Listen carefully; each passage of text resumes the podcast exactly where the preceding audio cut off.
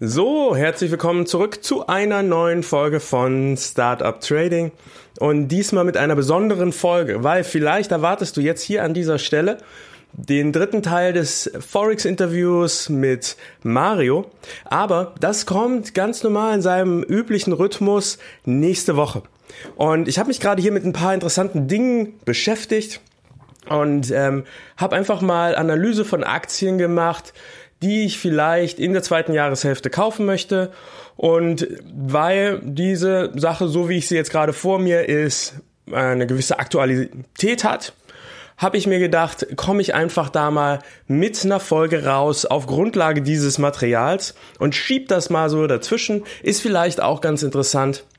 Forex ist ein super spannendes Thema und ein bisschen Abwechslung dazwischen tut auch gut. Ja, und mit was für Aktien beschäftige ich mich denn hier? Ähm, es handelt sich um Rüstungsaktien. Und ich habe das gerade so interessant gefunden, jetzt mit dieser Folge rauszukommen, weil Rüstungsaktien per se ein bisschen anders funktionieren als andere Unternehmen, als andere Aktien. Und deswegen bieten sie die Möglichkeit eines gewissen Hedges, einer breiteren Diversifizierung und ähm, erscheinen mir außerdem wie Aktien, wo man ja diese diese typischen Verläufe hat, wenn man sich den Chart ansieht, von unten links nach oben rechts. Und weil Rüstungsaktien natürlich auch noch einen moralischen Aspekt haben und so weiter, dachte ich mir, kann man hervorragend hieraus jetzt eine Folge machen. Also viel Spaß! Willkommen bei Startup Trading, dein Podcast über Investieren, Trading und Finanzen. Mein Name ist Florian Günther. Folge mir und meinen Gästen und erfahre Hacks und Tipps, wie du erfolgreich und sicher an den Finanzmärkten operieren kannst.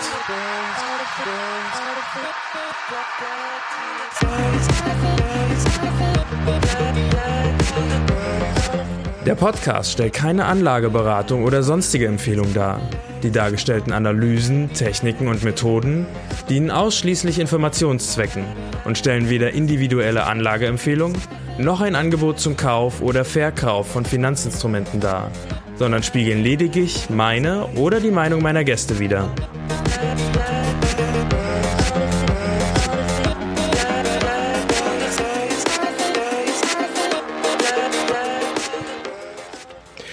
Ja, und bevor wir uns in die Aktienanalyse schmeißen, kann man sich natürlich auch noch die Frage stellen, können wir uns auch noch die Frage stellen, darf man überhaupt, also moralisch gesehen, in Rüstungsaktien investieren. Und ich will in diesen Punkt hier nicht zu tief hineingehen, weil ich erwarte, dass du höchstwahrscheinlich eh deinen moralischen Kompass bereits aufgestellt hast und in dir drinne schon ein Gefühl hast, ob du in Rüstungsaktien investieren würdest oder ob das für dich überhaupt nicht funktioniert. Und hier kommt eine interessante Sache. Selbst wenn du sagst, dass du niemals Rüstungsaktien kaufen würdest, kann diese Podcast-Folge für dich trotzdem interessant sein, einfach weil es interessante Informationen im Laufe dieser Folge geben wird, bei der du ja einfach die Möglichkeit hast, einen so speziellen Sektor besser zu verstehen und ja, das kannst du eventuell auch auf andere Sektoren übertragen. Und ich finde, beides ist okay. Mein Ziel ist es jetzt nicht hier dich irgendwie von der einen oder anderen Seite zu bekehren. Ne? Also ich habe jetzt nicht das Ziel, Leute dazu zu bringen, dass sie Rüstungsaktien kaufen. Tatsächlich bin ich mit meiner Analyse, wenn es jetzt hier um das Wirtschaftliche geht, auch noch nicht am Ende und bin mir noch nicht sicher, ob ich eine dieser Aktien kaufen werde. Ähm, womit ich auch gleich schon mal einen kleinen Disclaimer vorab geben kann. Also ich besitze keine dieser Aktien zurzeit, ne, während ich hier drüber spreche, sondern ich schaue sie mir wirklich an und ich spiele mit dem Gedanken. Aber nun gehen wir erstmal in das Pro und Contra. Darf man in Rüstungsaktien investieren? Und Tja, was sind eigentlich Rüstungsaktien? Hierbei handelt es sich um Aktiengesellschaften, die Waffen herstellen. Ne? Waffen herstellen, die Kriegsgeräte herstellen, die teilweise auch Kommunikationssysteme herstellen. Aber doch im Fokus dieser Unternehmen stehen Flugzeuge, Panzer, Raketen, Gewehre, solche Sachen. Ne? Und nun stellt sich die Frage, wenn wir nicht in diese Rüstungsaktien investieren würden, würde das dazu führen, dass wir weniger Kriege hätten, würde das dazu führen, dass weniger Waffen im Umlauf sind? Nun, ich bezweifle das ein bisschen, weil im Westen ist es so, dass ein Großteil der Rüstungsunternehmen halt Aktiengesellschaften sind. Das ist in Deutschland genauso wie in den USA der Fall. Währenddessen aber im östlichen Teil unseres Globuses, zum Beispiel Russland, in China, in Nordkorea, gibt es ebenfalls Rüstungsunternehmen, die stellen ebenfalls Waffen her, aber die sind halt in staatlicher Hand. Das bedeutet, dies ist hier im Prinzip nur eine Art und Weise, wie so ein Rüstungsunternehmen sich organisieren kann. Aber Waffen werden so oder so hergestellt, ob wir jetzt in diese Rüstungsunternehmen investieren oder nicht. Nun, auf der anderen Seite kann man natürlich auch sagen, als Aktionär habe ich vielleicht auch den kleinen Vorteil, dass ich als Aktionär ein Stimmrecht habe und dass ich dass mir ein Teil dieses Rüstungsunternehmens damit gehört und ich auch Einfluss nehmen kann. Also warum nicht alle Aktionäre sich zusammentun lassen ne, und positiv auf das, auf das Unternehmen einwirken, damit es ähm, sich besser äh, verhält? Hm, könnte man wirklich sagen, meistens ist es so, dass der Anteil der Kleinaktionäre, also die, die solche Gedanken haben, eher gering ist und dann auf der anderen Seite will man als Aktionär ja hauptsächlich mit der Aktie Geld verdienen und nicht sich politisch engagieren. Weil dies könnte man vielleicht, wenn man eine Partei gründet, viel einfacher machen. Außerdem ist es so, eventuell wäre vielleicht der stärkste Einfluss, ähm, den du ausüben könntest, wenn du die Rüstungsaktie am Ende nicht kaufst. Ne? Weil selbst wenn Leute sich in Aktien engagieren, um dann positiv einzuwirken auf das Management, ist das immer noch so, dass mehr Leute sich engagieren, dadurch der Preis steigt und dadurch, dass der Aktienwert der, der Firma im Prinzip steigt. Und ähm, dies würde nicht passieren, wenn man einfach der Aktie fern bleibt. So, und welchen Vorteil hat das für das Unternehmen, dass der Aktienwert steigt? Es ist nicht so, dass wenn du die Aktie kaufst, dass ähm, dann das Unternehmen das Geld bekommt, was du ausgegeben hast, um die Aktie zu kaufen, sondern die Aktie gehört höchstwahrscheinlich ähm, du weißt ja nicht genau, von wem du sie kaufst, aber sie gehört höchstwahrscheinlich einem anderen Privatinvestor oder einem Fonds, irgendeinem institutionellen Investor. Und das gesamte Geld, was du für die Aktie ausgibst, der ganze Preis, geht in die Taschen dieses anderen Investors. Das heißt, das Rüstungsunternehmen bekommt in diesem Moment das Geld nicht. Nun ist dem Rüstungsunternehmen vielleicht auch gar nicht so wichtig in dem Moment, weil es verdient ja sein Geld mit dem Handel von Waffen und nicht mit dem Handel von Aktien. Es gibt aber einen indirekten Vorteil, den das Rüstungsunternehmen bekommt, wenn der Aktienkurs steigt. Und zwar stelle dir vor, das Unternehmen möchte irgendwann mal sich finanzieren. Das heißt, es braucht mehr Geld. Was machen Unternehmen, wenn sie sich finanzieren? Entweder sie leihen sich das Geld quasi über Anleihen oder bei der Bank, ne? Oder Sie geben neue Aktien aus, beziehungsweise wenn sie noch nicht an der Börse sind, dann gehen sie an die Börse. So, die Unternehmen, die ich dir zeige, sind natürlich schon an der Börse und theoretisch ist es möglich, dass sie neue Aktien ausgeben könnten und sie würden, wenn der Aktienpreis hoch ist, viel mehr Geld für diese Aktien bekommen, als wenn er niedrig ist. Das heißt, das Unternehmen hat schon damit ein Asset, dass es einen hohen Aktienkurs hat. So, so viel dazu, was bringt es in, in Rüstungsaktien zu investieren? Inwieweit hilft es diesen Rüstungsunternehmen? Inwieweit hilft es der Verbreitung von Waffen? Viel, viel tiefer will ich nicht hineingehen, weil wie gesagt, ich glaube, du weißt schon, was du tun wirst, ne? ob Rüstungsaktien für dich in Frage kommen oder nicht. So, hinter, hinter all diesen Fragen steht im Prinzip eine philosophische Frage. Wer trägt die Verantwortung für den Schaden, der durch Kriege entsteht? Sind es die Staaten, weil sie den Befehl geben? Oder sind es die Hersteller, weil sie die Produkte herstellen? Oder ist es die Bevölkerung, weil sie die Regierung gewählt hat, die in den Krieg eingestiegen ist? Und hier könnte man, glaube ich, Ewigkeiten drüber diskutieren. Deswegen brechen wir es hier an der Stelle ab. Vielleicht noch ein kleiner Seitenhieb. Ähm, es ist ähm, großartig, wenn man sich überhaupt darüber einfach Gedanken macht, in was für Aktien kann man investieren, in was für Aktien kann man nicht investieren.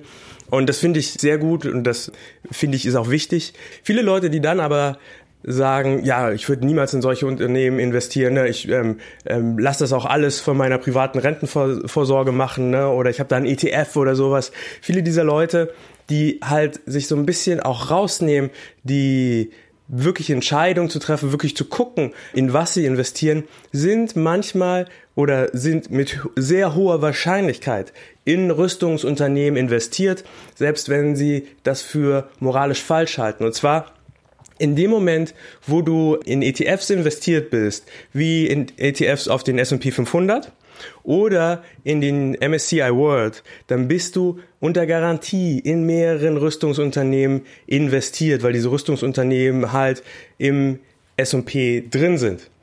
Und auch wenn du halt eine gemanagte Rentenversicherung hast oder sowas, ne?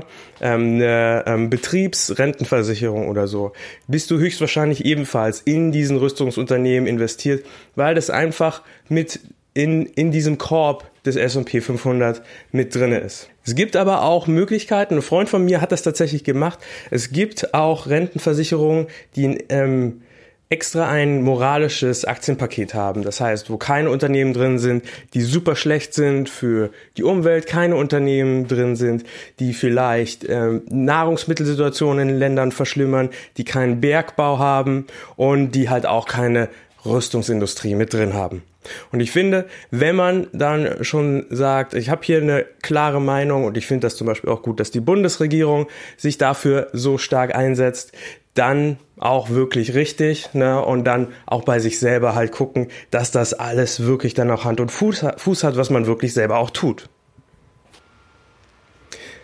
Was ganz interessant ist, ist, dass ähm, Rüstungsunternehmen auch sehr viele zivile Innovationen uns gebracht haben. Innovationen, die unsere Zeit heute so stark prägen wie nichts anderes. Da wäre zum Beispiel das Internet zu nennen, was ursprünglich eine militärische Technologie war.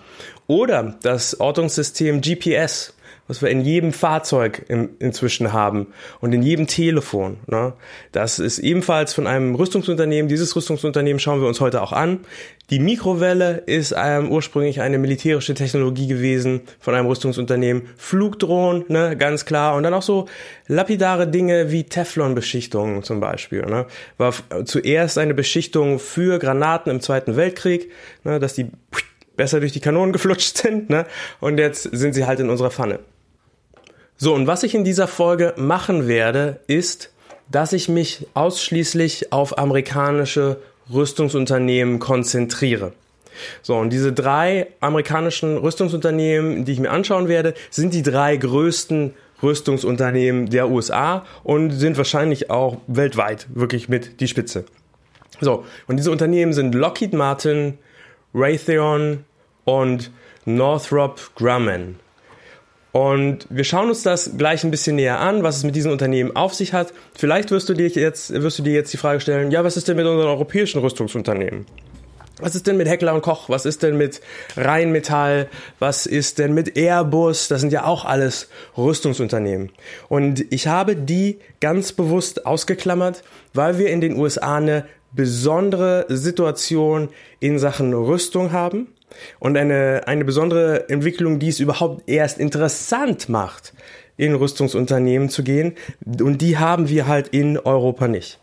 Wir haben in Europa eine, im Prinzip gerade auch in Deutschland zum Beispiel eine eher rüstungsfeindliche Einstellung, auch in der Politik, was ähm, sicherlich auch seine Berechtigung hat. Und da kann man auch voll dahinter stehen, hinter dieser politischen politischen Ansicht, die von der Bundesregierung da auch gefahren wird. Es hat aber zur Folge, dass die Aktienkurse der europäischen Rüstungsunternehmen bei weitem nicht so gut sind wie die der amerikanischen Rüstungsunternehmen. Ich habe jetzt letztens gelesen, dass Heckler und Koch das Unternehmen, was für die Bundeswehr die Gewehre herstellt und für auch die ähm, Bundespolizei Maschinenpistolen und so weiter, ne, dass das dieses Unternehmen kurz vor der Pleite steht, ne, dass es kurz vor der Insolvenz steht. Ähm, die, ähm, die Mitarbeiter haben schon Gehaltsverzicht gemacht und es ist eventuell nicht mehr zu retten. Da gab es ja die Situation, dass die G36-Gewehre, die Gewehre der Bundeswehr sich als untauglich erwiesen haben in großer Hitze. Die haben dann nicht mehr genau getroffen. Und die werden ausgemustert. Ne? Und andere Dinge, die da dem Unternehmen halt schwer zu schaffen machen. Vor allem aber auch einfach, dass die ähm, Bundesregierung wenig Exporte erlaubt und selber auch wenig kauft. Ne? Unter solchen Bedingungen kann ein Rüstungsunternehmen nur schwer florieren. So, und jetzt kommt Werbung. Kennst du das auch? Du möchtest zig Bücher lesen, aber du findest nicht die Zeit sie zu lesen. Du kaufst dir fünf Bücher in der Zeit, in der du eins lesen kannst und dein Stapel zu Hause mit den ungelesenen Büchern wird immer größer und größer. Und du nutzt Podcast als Möglichkeit, Wissen auditiv aufzunehmen, damit du deinen visuellen Sinn frei behalten kannst und dich zum Beispiel auf den Verkehr beim Autofahren und ähnliche Sachen zu konzentrieren. Wenn das so ist, dann ist Blinkist ideal für dich. Blinkist ist eine App, die Zusammenfassung von Büchern veröffentlicht. Du hast eine Kurzzusammenfassung von mehr als 3000 Büchern und die hast du als kurzen, knackigen Text oder als Podcast ähnliches Audioformat. Und diese Audio-Hörbuch-Variante erhältst du auch mit echten und wirklich sehr guten Sprechern. Und du hast mehr als 25 Kategorien, darunter zum Beispiel Börse und Geld, was für uns wahrscheinlich ganz interessant ist, Geschichte, Politik, Bildung, Wissen, Marketing, Vertrieb, auch Natur, Umwelt, Kreativität.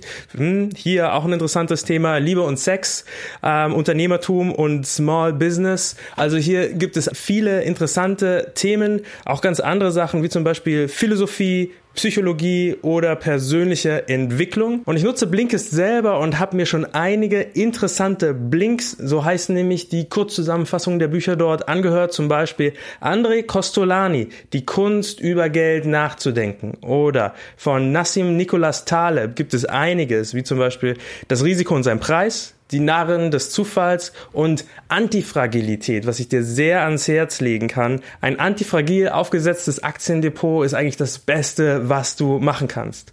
Oder wenn du ein bisschen mehr Freizeit haben willst, Tim Ferriss, auch ein großartiger Podcaster, die Vier-Stunden-Woche. Tony Robbins, unangreifbar. Benjamin Graham, intelligent investieren, einer der Urväter des Value Investing. Dann haben wir Gerd Kommer, souverän investieren mit Indexfonds und ETFs und nicht zu vergessen eins der größten Bücher aller Zeiten, so wie ich finde, Napoleon Hill, Denke nach und werde reich. Und das Geile ist, am Ende vieler Titel bekommst du nochmal eine Zusammenfassung mit nützlichen Tipps, Tricks und Lifehacks für deinen Alltag und für deinen Beruf. Und es gibt viele Titel auf Deutsch und auf Englisch. So, und für mich ist Blinkist inzwischen ein guter Begleiter geworden. Ich, wie du weißt, fahre ja viel Auto. Jetzt äh, nächste Woche steht wieder eine ähm, lange Reise bei mir an. Ich bin vier Tage weg, bewege mich im norddeutschen Raum und da werden wieder einige Blinks heruntergerattert werden. Was ich mir demnächst zum Beispiel anhören werde, ist T-Half Acre, so denken Millionäre. Ähm, er selbst hat ja auch schon mal einige Male Erwähnung in meinem Podcast gefunden und ähm, ich bin gespannt auf die Zusammenfassung. Und was außerdem großartig ist, die Zahl der Blinks, die existieren, werden immer größer. Blinkist bleibt nicht stehen, sondern jeden Monat kommen circa 40 neue 15-minütige Titel hinzu. Und wenn dir das gefallen hat, dann ist Folgendes vielleicht interessant für dich. Im Moment gibt es eine Aktion exklusiv für meine Startup Trading Hörer auf blinkist.de slash Florian erhältst du 25% Rabatt auf das Jahresabo von Blinkist Premium. Und Blinkist wird buchstabiert Bertha, Ludwig, Ida, Nordpol, Klaus, Ida, Siegfried, Theodor. Blinkist. B-L-I-N-K-I-S-T. Und ähm, nochmal blinkist.de slash Florian. Und das Geile ist, du kannst das auch alles kostenlos testen und dich selbst davon überzeugen, wie großartig du Blinkist findest, bevor du das Abo abschließt. Okay, und vielleicht sagst du dir jetzt, ja, das mit Rüstungsaktien hört sich geil an, aber wann ist denn der richtige Einstieg und welche Aktien sind denn jetzt gerade vielversprechend? Nun, vielleicht ist das Angebot von HKCM was für dich. HKCM kennst du vielleicht, weil HKCM war schon ganz häufig hier bei mir auf dem Podcast. Die Jungs von HKCM, vor allem der Philipp Klinkmüller, waren schon mehrere Male da und haben uns sehr stark weitergeholfen in verschiedenen Fragen. Wenn du da mehr darüber erfahren willst, dann geh mal zurück zur Episode Nummer 9 wie man 78% Treffergenauigkeit erhält. Interview mit Philipp Klinkmüller. Und dann lernst du den Philipp mal kennen, der einer der Jungs ist, die so eine großartige Analyse machen. Und bei HKCM hast du sechs Rüstungsaktien, die dort detailliert nach Alien Wave untersucht werden. Das sind unter anderem die Rüstungsaktien, die wir in der nächsten Folge besprechen. Unter anderem sind dabei auch Boeing und Airbus. Und beim nächsten Mal sind auch zwei Jungs von HKCM dabei, nämlich der Philipp und der Michael und unterstützen mich hier und geben mir interessante Einblicke zum einen in die Charttechnik nach Elliott Wave bei den Rüstungsaktien und ähm, haben auch einige Geheimnisse dabei, einige interessante Deals, die sich im Rüstungsmarkt auftun, die wirklich große Chancen bieten. Und wenn du dich dafür interessierst, ein Abo abzuschließen bei HKCM, dann findest du das unter hkcmanagement.de und dort kannst du beim Abschluss eines Abos den Gutscheincode Florian5 eingeben. F wird groß geschrieben und dann erhältst du nochmal einen zusätzlichen Rabatt auf deinen Abopreis. Ende der Werbung. Und schauen wir uns mal die Rüstungsindustrie im Ganzen an. Was ist eigentlich interessant an der Rüstungsindustrie und welche besonderen Merkmale hat die Rüstungsindustrie als Sektor? Und zuallererst wäre da zu nennen, dass Rüstungsunternehmen kaum Konkurrenz haben. Vor allem die Rüstungsunternehmen, die wir uns heute anschauen, haben im Prinzip keine Konkurrenz. Wir fokussieren uns ja auf den US-amerikanischen Markt und hier ist es so, dass wir eine starke Konsolidierung hatten, ne, dass also es nur noch wenige sehr große Rüstungsunternehmen gibt und die sind alle spezialisiert auf ihren eigenen Bereich und haben deswegen kaum Konkurrenz. Und zwar kaum Konkurrenz in vielerlei Hinsicht. Erstmal haben sie, wenn wir uns jetzt den amerikanischen Markt ansehen, kaum Konkurrenz, weil sie halt spezialisiert sind und die anderen Unternehmen haben sich auf andere Sachen spezialisiert. Also Lockheed Martin ist halt zum Beispiel mehr auf Flugzeuge konzentriert, andere Unternehmen sind eher auf Raketen konzentriert und andere Unternehmen sind jetzt wiederum mehr auf Drohnen zum Beispiel kon äh, kon äh, konzentriert. Ne? Ähm, Regierung nur Rüstungsprodukte aus anderen Ländern kaufen würde in absoluten Ausnahmesituationen. Denn die amerikanische Rüstungsindustrie hat ein Vollprogramm, man kriegt alles von den amerikanischen Unternehmen. Die amerikanischen Unternehmen sind auch technologisch führend, also es gäbe gar keinen Grund im Ausland zu kaufen. Aber die Amerikaner würden das auch einfach nicht tun. Es sei denn, es wäre halt wirklich eine besondere Technologie, aber da fällt mir nichts ein, wieso die Amerikaner jetzt zum Beispiel von einem deutschen oder von einem britischen Unternehmen Gewehre kaufen sollten zum Beispiel oder so. Ne? Und dann ist die USA ja in der NATO und das bedeutet, hier haben wir einen noch größeren Markt. Die ähm, Rüstungssysteme der NATO-Staaten sind alle in, untereinander kompatibel und viele NATO-Partner kaufen halt US-amerikanische Rüstungsprodukte, weil sie im eigenen Land kein Vollsortiment herstellen. Ne? Auch Deutschland kauft zum Beispiel von den USA Patriot ähm, Raketenabwehrsysteme ne? oder Drohnen von den USA. Die Türkei, ne, da haben wir ja gerade eine besondere Situation. Die Türkei will Flugzeuge von den USA kaufen, gehen wir gleich nochmal ein bisschen genauer ein auf den Fall. Ne? Und hier haben wir halt auch keine Konkurrenz, weil es keine Konkurrenz von außerhalb der NATO geben kann, die in die NATO eindringt. Und das Interessante ist, just wo ich das sage, ne, hat jeder in den Nachrichten gesehen, gibt es halt in der Türkei diesen Sonderfall mit der, ähm, mit der Konkurrenz von außen quasi. So, was ist in der Türkei passiert? Ne? Wir haben folgende Situation. Die ähm, Türkei hat jetzt ein, ein Raketenabwehrsystem gekauft von Russland statt von den USA. Ne? Es gab ein Angebot von Russland und von den USA und die Türkei haben was gemacht, was äh, im Prinzip keiner für möglich gehalten hat. Sie haben äh, gesagt, das russische Angebot ist besser. Wir kaufen die S-400 Raketenabwehrsysteme von von Russland statt von den USA. Ja, was hat das für Konsequenzen? Das hat die Konsequenz, dass im Prinzip russische Technologie in das NATO-System reingelangt, dass auch russische Ingenieure oder russische Soldaten mit ins NATO-Gebiet rein müssen, weil die müssen das ja da integrieren, die müssen trainieren und so weiter. Und das hat natürlich den Anfall für Spionage. Und dann sind das alles Hochtechnologiesysteme, die arbeiten mit einer Cloud. Ähm, diese Cloud sendet auch Daten wieder zurück nach Russland, ne? vielleicht geheim oder vielleicht auch nicht. Aber auf jeden Fall werden Daten auch über dieses System gesammelt, weil dieses System ist ja verbunden mit dem Radar und so weiter. Ne? Und äh, sieht halt, was ist dort im Luftraum, welche Flugzeuge bewegen sich und all dies. Und diese Daten könnte Russland halt wieder bekommen. Und da sind die USA natürlich mächtig sauer. Auf der anderen Seite, was interessant ist an diesem Streit, ist, ähm, die USA sind vor allem deswegen sauer, weil sie ähm, ebenfalls einen Rüstungsdeal mit der Türkei haben und die ähm, verkaufen an die Türkei diese ganz hochmodernen F-35 Tarnkappen Mehrzweckjäger. Und das ist ähm, wirklich absolute Spitzentechnologie. Und die Türkei kauft von diesen Mehrzweckjägern halt eine ordentliche Portion. Und die funktionieren genauso, sogar noch ein bisschen krasser als das, was ich gerade ähm, über das russische System erzählt habe. Die sammeln nämlich auch sämtliche Daten um sich herum. Und es gibt nur die Möglichkeit, dass die sofort in die USA geschickt werden über eine Cloud und dort ausgewertet werden und dann wird das zurückgeschickt an die Türkei. Und andere Länder sind auch mit in dem Deal drin, zum Beispiel Italien und die, ähm, die Situation ist, dass die USA im Prinzip die Daten früher bekommen als Italien oder die Türkei. Und dass die, ähm, die USA auf, über diese Art und Weise immer die Kontrolle über diese Flugzeuge mitbehalten und ja, nicht ausgesperrt werden können aus diesen Daten. Das heißt, die haben überall quasi kleine Spione, die in den Armeen anderer Länder mitfliegen. Und die, seitdem Donald Trump an der Macht ist, ist das Vertrauen darin, dass die USA natürlich dies auch nie ausnutzen würde, ein bisschen gesunken.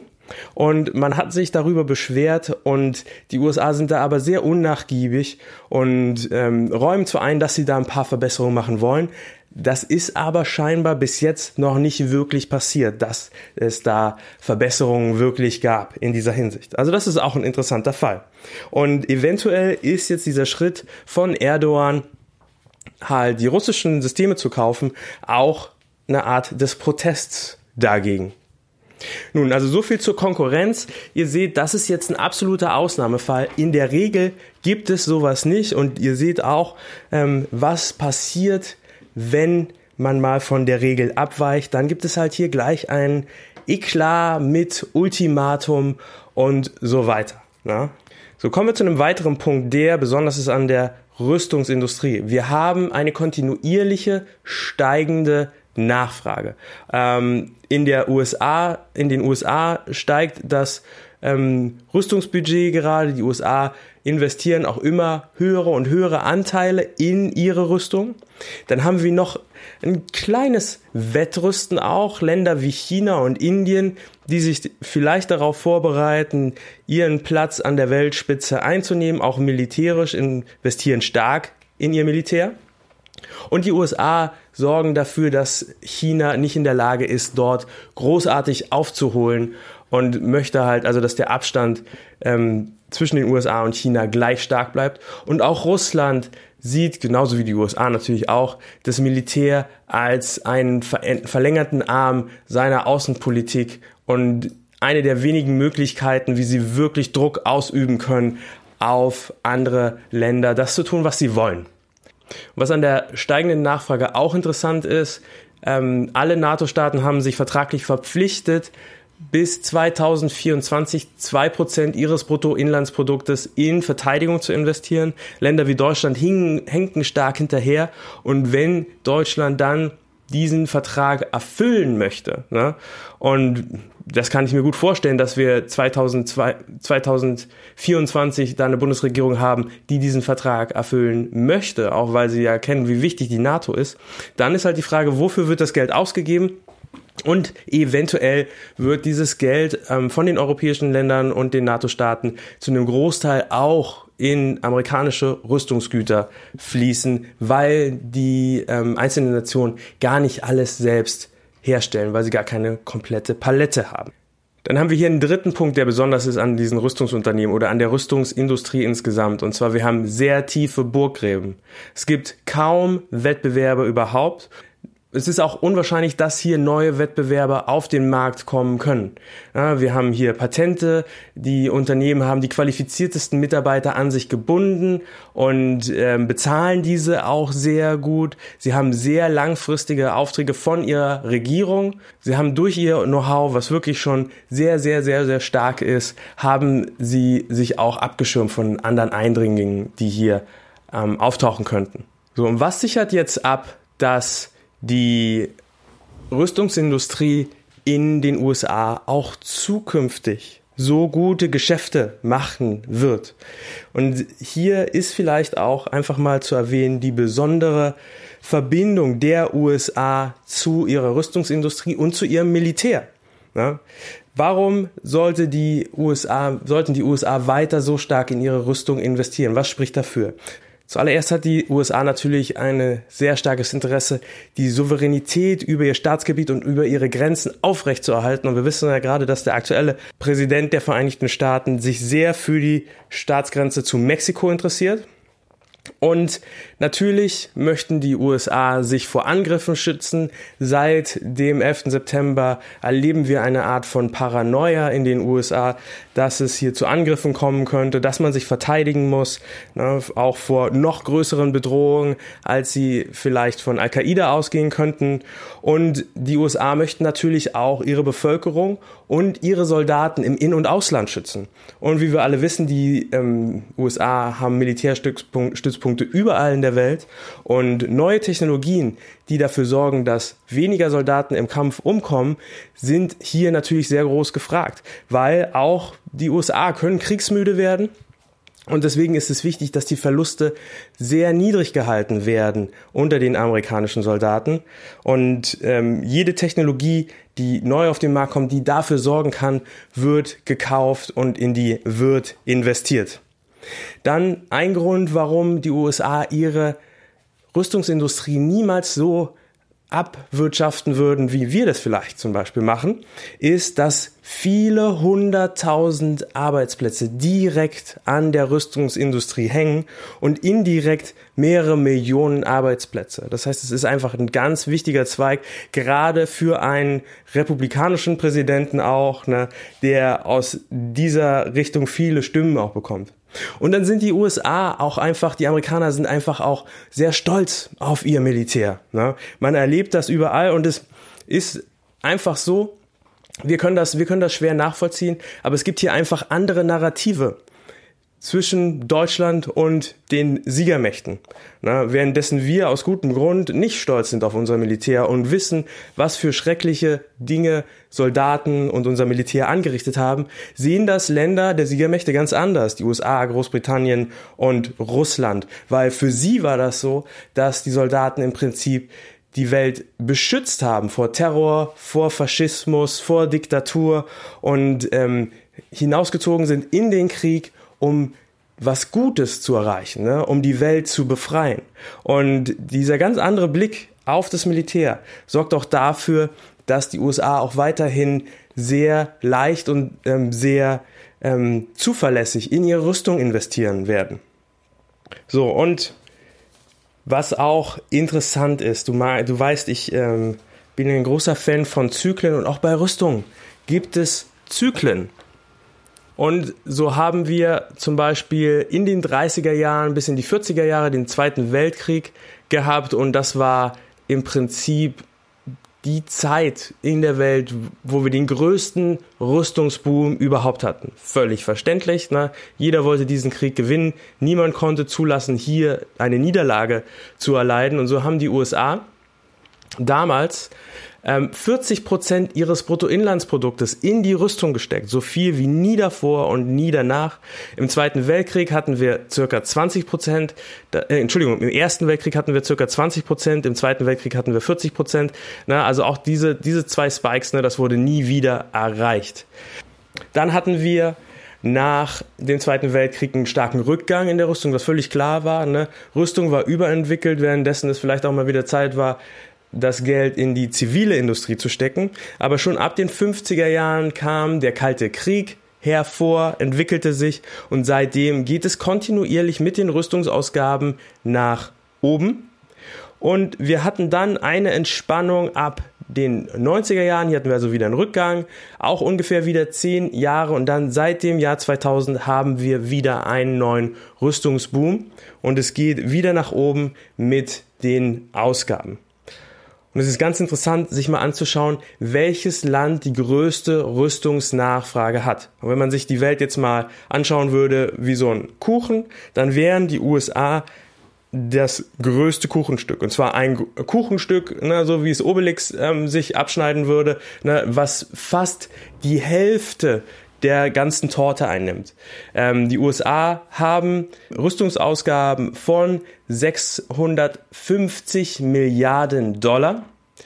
Auf Platz Nummer zwei kommt dann China mit 170 Milliarden Dollar und gemeinsam ergeben die circa die Hälfte der gesamten Rüstungsausgaben. Ne? Also nochmal, wir sehen, ähm, es gibt einen riesengroßen Unterschied zwischen dem ersten und dem zweiten. Ne? Also die USA 650, China 170 Milliarden Dollar. Der dritte Platz bei den Rüstungsausgaben ist vielleicht ein bisschen überraschend. Mich hat es überrascht. Das ist Saudi-Arabien. Saudi-Arabien mit ungefähr 80 Milliarden Dollar. Und dann erst auf Platz drei, äh, Entschuldigung, erst auf Platz vier kommt Russland mit ungefähr 60 Milliarden Dollar, dann kommt Indien auch ungefähr so viel, das Vereinigte Königreich ein bisschen weniger, da sind wir bei ungefähr 55 Milliarden Dollar, dann ein bisschen weniger Frankreich, dann noch ein bisschen weniger Japan. Und dann kommt Deutschland kurz hinter Japan mit 45 Milliarden Dollar Rüstungsausgaben. Ne? Also die USA haben 650, China 170 und Deutschland liegt bei 45 Milliarden Dollar. Was vielleicht noch ganz interessant ist, wenn man die Europäische Union mit, seinen, mit ihren Rüstungsausgaben zusammenzählt, dann kommen wir auf knapp 300 Milliarden Dollar, also immerhin schon die Hälfte der Rüstungsausgaben, die wir in den USA haben. So, und ich glaube, unter diesen Gesichtspunkten ist jetzt klar, warum ich mich auf amerikanische Rüstungsunternehmen konzentriert habe. Und die Unternehmen, die wir uns gleich anschauen, sind Lockheed Martin, Raytheon und Northrop Grumman. Das sind die drei größten Rüstungsunternehmen der USA. Und hier die Devise, wenn wir uns schon Rüstungsunternehmen anschauen, dann halt auch die besten Aktien unter den Rüstungsunternehmen.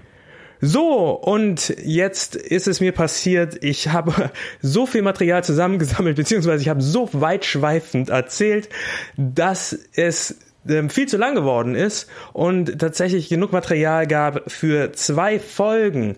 Und deswegen mache ich hier einen kleinen Cut und wir hören uns zu diesem Thema in zwei Wochen wieder, wo es dann zum Beispiel das Interview gibt mit HKCM und wo wir die drei großen Rüstungsunternehmen der USA mal unter die Lupe nehmen und uns auch die anderen großen Rüstungsunternehmen in den USA und weltweit ansehen. Und es gibt einige interessante Offenbarungen auch in dem Interview mit dem Philipp und mit dem Michael von HKCM. Also es lohnt sich für dich, dass du in zwei Wochen wieder mit dabei bist. Und nächste Woche geht es weiter mit dem Interview mit Mario zum Thema Forex. Und Du findest in den Shownotes wieder interessante zusätzliche Informationen zum Thema Rüstung.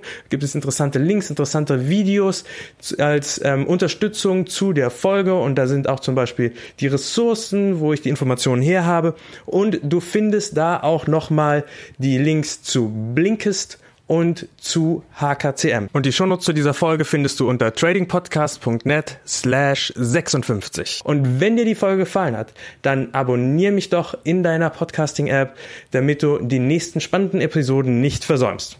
Bis dahin, Ciao, ciao.